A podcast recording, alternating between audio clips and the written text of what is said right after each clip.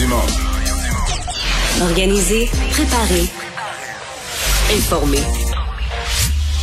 Les vrais enjeux, les vraies questions. Mario Dumont. Les affaires publiques n'ont plus de secret pour lui. Cube, Cube Radio. Bonjour tout le monde et bienvenue à l'émission, bienvenue à Cube Radio, à ce beau euh, vendredi. Euh, plutôt froid. Bonjour Vincent, Salut, faut, que je, faut que je t'annonce une décision. Quoi?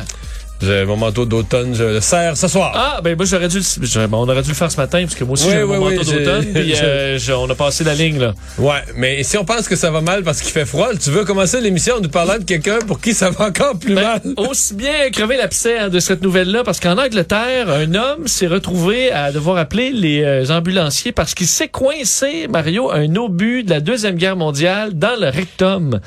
Euh, de sorte qu'il a eu besoin des médecins et d'un- des- des- de l'équipe de démineurs. Euh, en fait, il dit être, lorsqu'il faisait l'entretien de ses objets euh, militaires de collection, euh, il est tombé. Il affirme avoir, enfin, on dit le malheureux, là, il serait tombé sur la pièce d'artillerie, euh, un obus anti-char de la Deuxième Guerre mondiale. Et, euh, ben, écoute, ce serait coincé. était par terre, debout. Ben oui, je pense qu'il est tombé dans du lubrifiant en premier. puis Après ça, il est tombé sur l'obus. Là, rien ne va plus, de sorte que euh, on a dû le soigner pour ça. Équipe de démineurs, mais finalement, il s'en est bien tiré. On dit autant, euh, euh, bon, les, les autres personnes à l'hôpital que le malheureux ou l'infortuné euh, qui s'en tire sans blessure. Donc, soyez prudents durant votre long week-end et sachez que vous n'avez pas une pire journée que cet homme aujourd'hui. L'infortuné, ça c'est un texte français. Visiblement. Absolument. Bon, Hey, il faut que je rejoigne euh, Julie Marco, moi. 15h30, c'est le moment d'aller retrouver notre collègue Mario Dumont. Salut Mario. Bonjour. Conflit dans les CPE. Bon, euh, voilà maintenant que les éducatrices, éducateurs affiliés à la CSQ vont entamer eux aussi une grève générale illimitée jeudi prochain, à moins que ça se règle avant, mais l'impression qu'ils sont dans, dans une impasse totale. euh, et que les relations même entre les deux parties se sont envenimées plus que jamais, trouves-tu? Oui, parce que là, je vois que le bureau, au moment, à ce moment même, je vois que le bureau de, de la ministre là, publie des chiffres, euh, laissant entendre, ben, qui vont dans le même sens que ce que Sonia Lebel a présenté euh, ce matin, que Ouais. euh, non seulement les syndicats sont pas de bonne foi dans une négociation, et c'est elle qui l'affirme, mais que là, elle, elle augmente son offre, puis eux augmentent leur demande. Ça fait que euh, négocier à l'envers, négocier non pas en se rapprochant de l'autre partie, mais en en demandant de plus en plus. Sincèrement, je sais pas si c'est c'est vrai ou pas, on sait plus quoi penser. Mais je, je déteste dire ça, là, mais je l'avais dit. Euh, moi, je sens cette affaire-là depuis des semaines que ça va mal tourner, qu'il y a quelques positions Oui. de principe où le, candidat, le, le syndicat s'est braqué. Euh, je vois qu'il y a des points, certains des points où le gouvernement peut difficilement céder parce que lui, il ouvre la porte à plein d'autres syndicats dans le secteur public, plein d'autres groupes syndicaux dans le secteur public s'il cède là-dessus. Donc, c'est triste à dire pour les parents parce que l'enjeu de fond au départ, ça devait être un rattrapage pour les éducatrices, qui, compte tenu de leur formation, on disait qu'ils gagnent pas pour des gens qui ont des études collégiales. Et là, euh, la négociation est mille fois plus complexe que ce que c'était au départ. Et donc, elle se règle pas. Et là, donc aujourd'hui, la FIPEC, la CSQ qui annonce qu'ils repartent en grève générale illimitée, eux aussi, jeudi prochain. Non, pas lundi, ça m'a étonné. Moi, je pensais qu'elle l'annonçait pour jeudi prochain, et pour euh, lundi. là, Oui, début mais de il semblait dire qu'il voulait donner le temps aux parents le temps de, aux parents de s'organiser. Oui, oui, je comprends. C'est, c'est, c'est bien. Donc, on va le, le faire à partir de jeudi prochain. Euh, je sais pas. euh, je continue à, à Mais dire. Mario, est-ce que tu sens, toi, une, euh, une possible ou éventuelle division au sein des membres et de leurs syndicats? Et je m'explique. Euh, moi, j'ai reçu plusieurs courriels, éducateurs, éducatrices, qui nous disent on espère une loi spéciale. On n'a toujours pas eu notre somme promise par euh, notre syndicat. On n'est pas payé. Euh, moi, je veux bien me battre pour le salaire des éducateurs et éducatrices, mais là, me battre pour tout le monde, c'est une autre chose. Euh, tu as l'impression qu'il y a une possible division qui pourrait être, euh, qui pourrait se Non. faire? Non, ben là, je comprends qu'on reçoit des courriels, mais c'est des votes de grève qui ont été pris à 91% dans un cas, 92 dans l'autre. Oui, sauf que eux, ils aimeraient, ils aimeraient être convoqués sur les dernières offres. Parce que le gouvernement a quand même monté son jeu, là. Il a- il y a- Oui, Ils ont augmenté là, un petit peu euh, leur marge de manœuvre. Écoutez, ils ont voté pour des leaders. C'est monnaie, il y a un processus démocratique. Ils ont voté pour des leaders syndicaux. Ouais. Ils viennent d'avoir des assemblées. Ils ont eu un vote de grève générale illimité. Ils ont voté à 91% pour. Je sais plus quoi rajouter. mais bon, que des gens on a vu ça souvent dans l'histoire, qu'à un moment donné, c'est le syndicat lui-même ou les syndiqués eux-mêmes qui veulent une loi spéciale. Ça, c'est facile à comprendre. Je veux dire, si je suis un leader syndical, puis là, je me rends compte, là, je suis coincé. J'ai obtenu pas mal de choses, mais là, j'en obtiendrai pas plus. Puis là, je suis en grève générale illimitée. Puis là, mes membres reçoivent plus leur paye. En même temps, je veux pas m'effoirer quand vous l'en dites. Tu sais, le fameux drapeau blanc, lever le drapeau blanc et dire, OK, on a perdu, on va signer ce que vous aviez l'autre jour. Personne ne veut faire ça dans la vie, lever le drapeau blanc. Fait que c'est beaucoup moins humiliant pour le syndicat de se faire voter une loi spéciale. Là, le leader syndical va au lutrin, va au micro. T'es dictature, gouvernement nous impose, tout ça. La job est faite on obtient dans la loi spéciale de toute façon. C'est pas des lois. On nous on appelle ça des lois matraques, mais c'est une vraie farce au Québec. La, loi spéciale, c'est toujours une loi qui donne aux syndicats tout ce qui était déjà offert et un petit peu plus pour acheter la paix. Donc la loi spéciale, c'est une loi qui qui vient à, souvent décréter un règlement. Je comprends qu'on l'impose, là, puis il va y avoir des amendes très sévères. si tu refais une journée de grève après la loi spéciale, il va y avoir des amendes très sévères.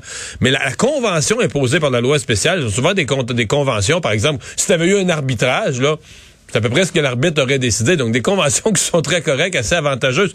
Donc, souvent, les syndiqués ou les, leaders syndicaux finissent par souhaiter une loi spéciale pour mettre fin à la grève, recommencer à recevoir leur paye. Mais le gouvernement doit être justifié. Tu fais pas une loi spéciale pour dire, ah, dans le fond, c'est ça que le syndicat veut. C'est pas de même ça marche. Là. Quand il y a des services essentiels, dans certaines circonstances, quand les dommages sont trop grands sur l'économie, mais dans le cas présent, t'as une grève en bonne et due forme. Euh, les syndicats ont le droit de grève.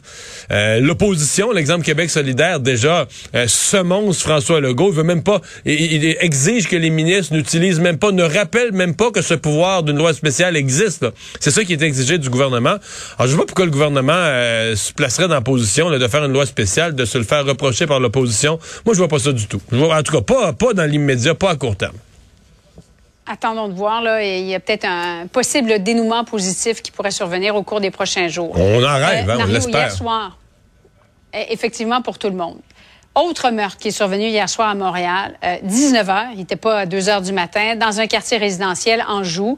Euh, un homme de 20 ans, jeune, qui a été tué, un garçon de 17 ans qui a été blessé. Il y a une annonce importante ce dimanche qui est prévue. Geneviève Guilbeault y sera, la mairesse de Montréal. Mais le SPVM continue de marteler que Montréal est une ville sécuritaire.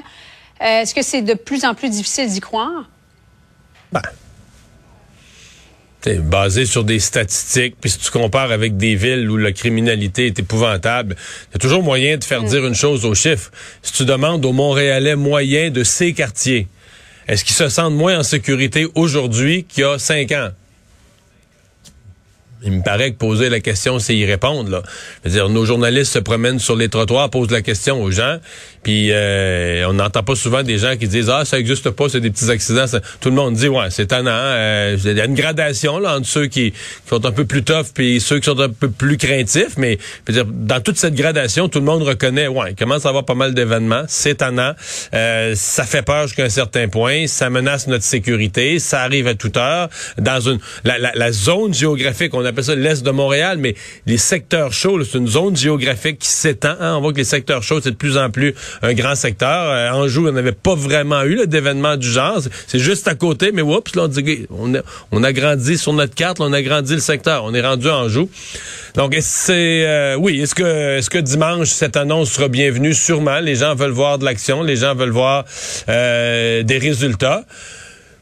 Mais j'ai pas l'impression qu'à ce moment-ci, euh, c'est encore.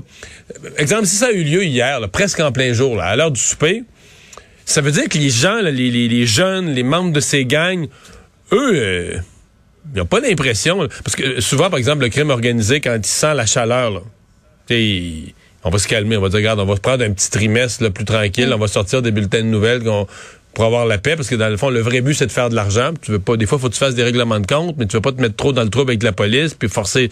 Mais là, on sent que les jeunes, eux autres, là, ils sentent pas du tout, du tout la pression de la police. Ils sentent pas, à n'importe quelle heure, ils font ce qu'ils ont à faire. Donc vraiment, là, pour le public, tu ne sens pas euh, que les membres de ces gangs de rue, que les jeunes qui sont impliqués dans ces règlements de compte, là, marchent les fêtes serrées, puis qui ont peur de la police, puis qui sortent pas trop. Ils font ce qu'ils ont à faire comme avant. Euh, ça, ça leur passe par-dessus la tête. Ils sont jeunes. Ouais, peut-être qu'il y a de ça, mais je pense aussi que c'est qu'ils sentent pas la, chaleur, ils la sentent pas vraiment. Troisième dose, finalement recommandée par le CCNI, Mario, 18 ans et plus même, mais fortement recommandée si vous avez 50 ans et plus. Euh, enfin, diront certains, Qu'en penses-tu avec le, Ouais. le nouveau variant Omicron, alors qu'on ne sait pas encore si les vaccins Hmm. existants seront efficaces? Non, euh, pour l'instant, c'est le Delta là, qui est en montée chez nous. Je pense que de mieux protéger les gens, c'est une bonne chose. Moi, moi, ce qui me concerne, la priorité là, au Québec, parce que ça, c'est le comité consultatif fédéral. C'est pas décisionnel. Ce qui est décisionnel au Québec, c'est le gouvernement du Québec, la santé au Québec. Euh, je pense que dans le cas des travailleurs de la santé, il n'y a plus vraiment d'ambiguïté. Là.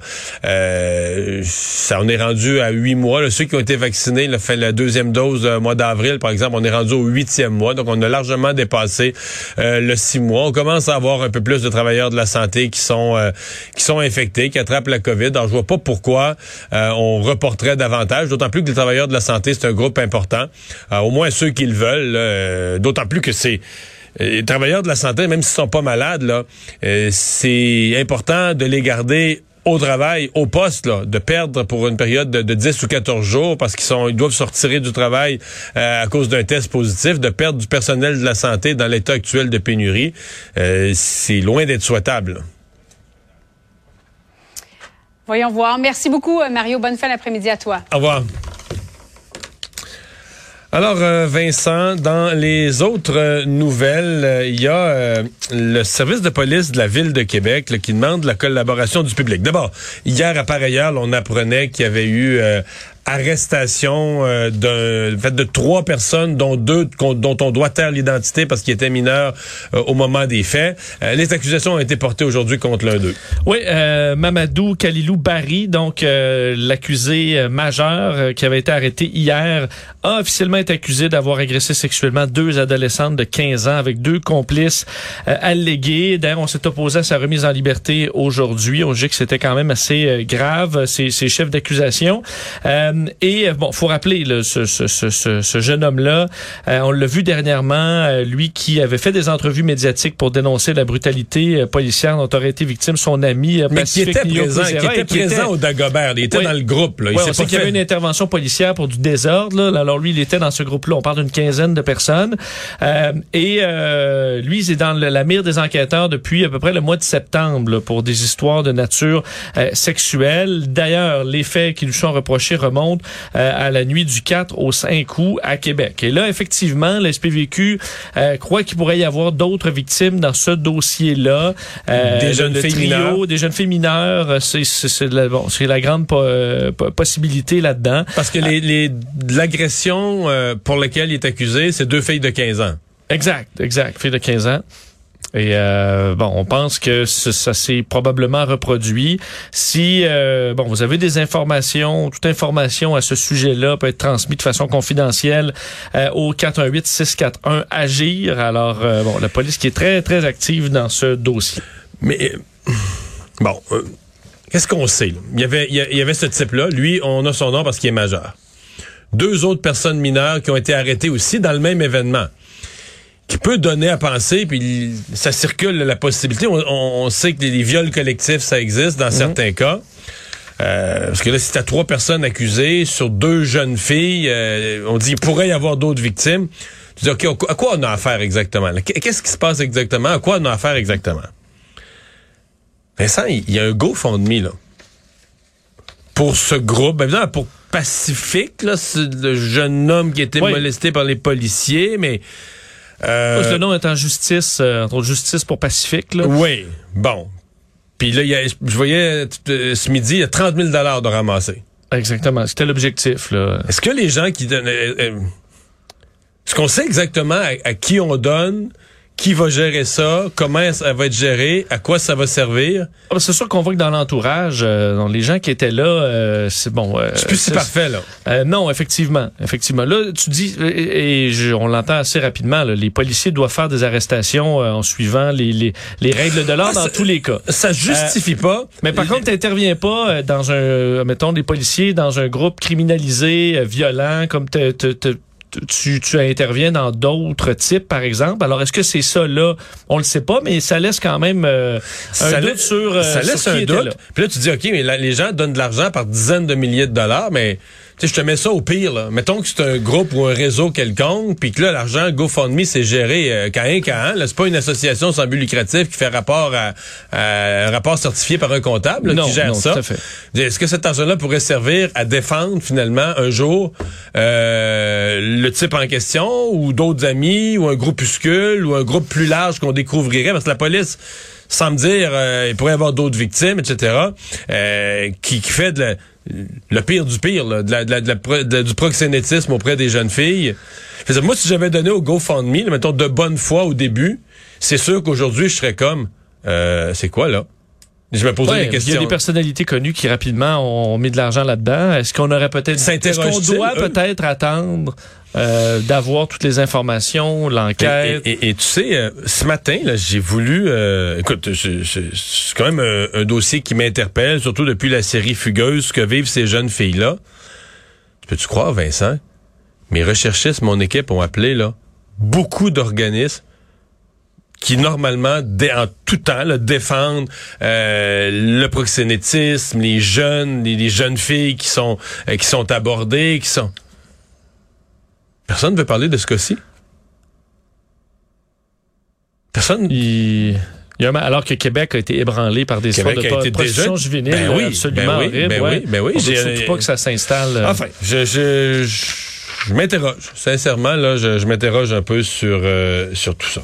Euh, bilan de la COVID euh, chez nous. Oui, 1350 nouveaux cas aujourd'hui, 1355 pour être exact. C'est en hausse encore là, par rapport à hier, avant-hier, mais aussi par rapport à la semaine dernière, par euh, plus de 300 cas. Deux décès, trois personnes de plus hospitalisées, euh, quatre de plus aux soins intensifs. Alors, c'est une montée quand même aux soins intensifs euh, euh, comme on- n'a pas vu depuis un certain temps. Et sur Omicron, là, bon, on dit l'Afrique du Sud, on sait à quel point ce variant-là semble très contagieux. La pente là, super abrupte des cas en Afrique du Sud se continue parce que je lundi, on était à 2200 cas. Euh, on est monté là à 4, 6, 11 000 hier. Ben là, on est à 16 000. Euh, tu sais, nous, on regarde souvent de semaine en semaine. Ah oui. Eux, c'est de jour en jour. Là, une montée qui est absolument vertigineuse. Surtout Johannesburg, Pretoria, la capitale, euh, où il y a le plus de cas. Ça touche par contre des euh, populations assez jeunes. Donc, on dit, euh, en ce moment, il n'y a pas beaucoup euh, de gens à l'hôpital à cause de Micron. Euh, mais ça pourra augmenter dans les prochaines semaines. Taux de positivité toujours à 24, enfin qui a baissé un peu, mais qui est à 24% Euh, Et dans le monde, l'OMS parlait euh, qu'on atteint le 38 pays qui ont des cas de Micron confirmés. Là, il pourrait en avoir bien plus qui, qui en ont. Euh, et pas encore aucun décès confirmé. Donc l'OMS a dit on n'a pas d'informations rapportant des décès liés à Omicron. Alors euh, ça, on aura des réponses dans les prochaines semaines. Est-ce qu'il est, est-ce qu'il est résistant au vaccin? Euh, Est-ce qu'il est résistant à certains euh, bon traitements? L'infectiosité, l'infectiosité, la contagiosité semble très élevée. Mais est-ce qu'il pourrait avoir des symptômes différents? C'est ce que certains rapportent. Et moins grave. Et moins grave. Peut-être. Euh, J'ai vu aujourd'hui encore, ben, il y a toujours euh, des épidémiologistes qui se risquent à dire Omicron pourrait être notre sauveur.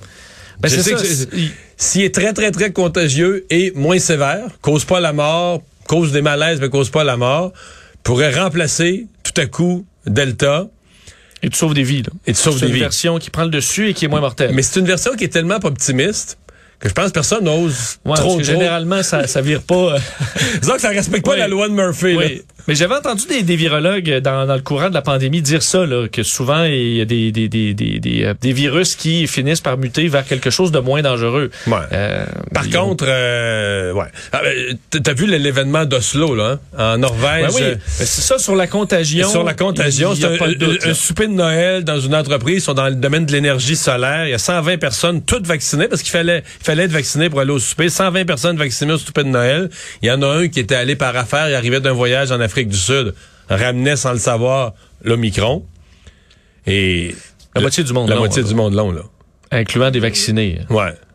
Ça, euh, parce que ça, ça, ça change quand même la donne sur les avions, les, euh, euh, les transports en commun, les euh, réunions de, de, de plusieurs personnes. Si on atteint ce niveau-là de contagion, euh, s'il y aura des questions à se poser. Alors, en espérant qu'il soit beaucoup moins virulent et qu'on ait ces confirmations-là dans les prochaines